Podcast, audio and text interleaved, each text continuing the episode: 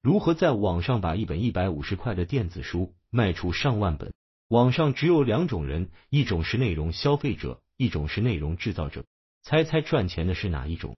现在应该没有多少人会问，知识付费也可以赚钱，不就是割韭菜吗？首先，就像乔布斯在做 iPod 时，不会问现在会有人购买一个在移动时听音乐的电子设备吗？因为索尼的 Walkman 已经证明了这一点。知识付费可以赚钱，案例到处可见。其次，这个问题本身就是一个伪问题，因为在人的一生中，几乎无时无刻不在为知识付费，无论是求学、看病还是投资。要知道，很多人是会为莲花清瘟一遍又一遍地付费的。毕竟，人类最稀缺的资源是知识，仅次于时间。如果人有无限的时间，就可以获得足够多的知识；如果人有了足够多的知识，就可以克服死亡，获得无限的时间。现在信息时代，当知识、流量和钱以电子脉冲的形式在网上流动时，它们只是同一种脉冲簇的不同表现形式。一个人要做的就是在它们之间进行转换。知识、流量和钱本身都并不是财富，这种转换的能力才是财富。如今，每一个积极在网上制造内容的人，可能都希望将自己的知识换为钱。很多人很积极。很努力的在做，甚至每天都在更新内容，但是做的并不成功，始终无法完成转换。问题出在哪里？又该如何改善呢？今天分享一个成功的案例及其经验总结，相信会对大家有所启发。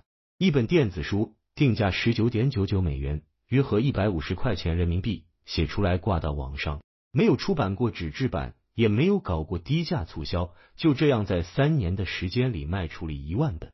总收入接近二十万美元，可能很多人觉得这个成绩并不亮眼，但要提示几点：一，这本书只是作者的被动收入来源之一，他同时还经营有其他项目；二，一万本书看着不多，其实是个很高的门槛。按照美方的数据，传统出版的书籍中，百分之五十的书卖不到一千本。是的，一千本。亚马逊上有数百万的书籍在售，百分之九十的自出版图书卖不到一百本。是的，一百本，只有很少的书能卖到上万本。三，这本书的内容其实相对很简单，一个有一定知识储备和想法的人，只需要几天的时间就可以创作一本。所以在三年的时间里，作者只是花了几天的时间搞创作，然后定期在社交平台做推广，发布购买链接，剩下就是在收钱。我们也可以，是不是？当然，前提是掌握了这其中的转换之道。以下是作者分享的成功经验，共七个要点：一、建立受众；二、弄清楚你的受众想要什么和需要什么；三、创作上架，合理定价；四、确保内容有价值；五、大量宣传；六、免于盗版；七、设置一个分销计划。一、建立受众。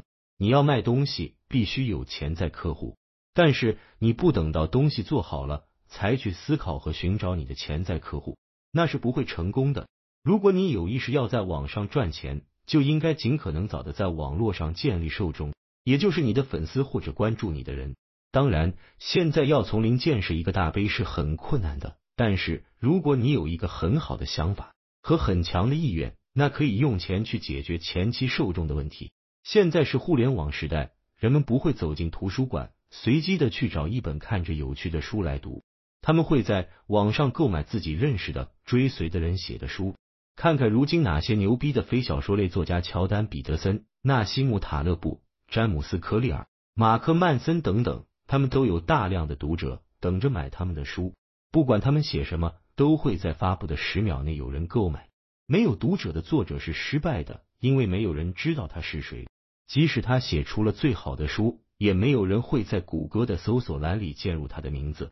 没有人跟随他，也不会有人点击他的购买链接。在网络时代，如果没有受众，你的书很难卖出去一万本。如果是电子书，那更是如此。同样是一本关于营养学的书，别人为什么要买你的，而不是买一个他们关注了很久的专业人士写的？如果你知道一个知名作者关于某个主题写过一本书，那么你会去买一个没听说过的作者就同一主题写的书吗？你上次这么做是什么时候？所以，与其抱怨别人不识货、有眼无珠，不如先去创建自己的受众，这会将你成功的可能性提高一万倍。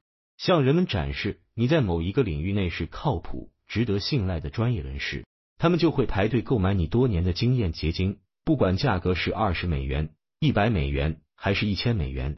二，弄清你的受众想要什么和需要什么。一旦你有了自己的受众，你就要去弄清楚他们的需求。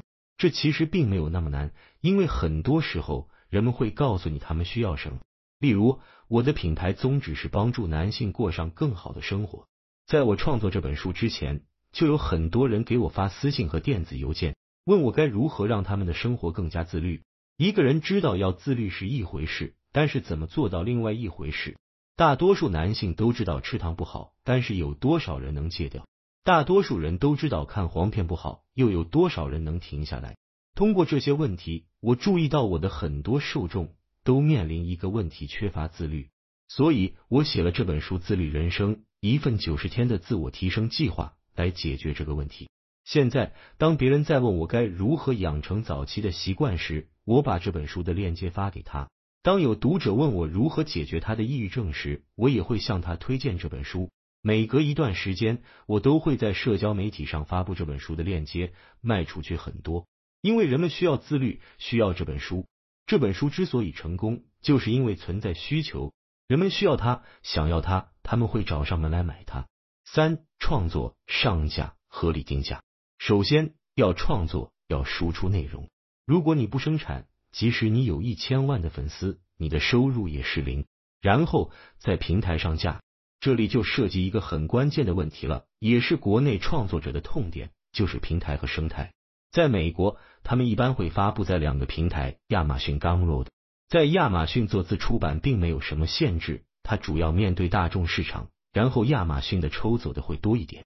Gumroad 是一个主要做内容分销的平台，抽成相对少，比较适合垂直市场，有自己的受众等。最后，合理定价，一份帮助你自律早期。减肥、戒黄、控制自己的生活和情绪的产品值多少钱？二十美元、二百美元还是两万美元？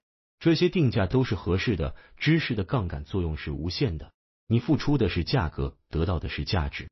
除非你觉得自己什么都知道，什么都是割韭菜。我想进入更广阔的市场，并帮助到尽可能多的人，所以定了一个相对较低的价格，十九点九九美元。我本来可以定到四百美元去赚更多的钱，但我的目的不在于此。另外，要记住，电子书是一次性销售的产品。如果你想赚钱，你应该在前期收取更高的费用，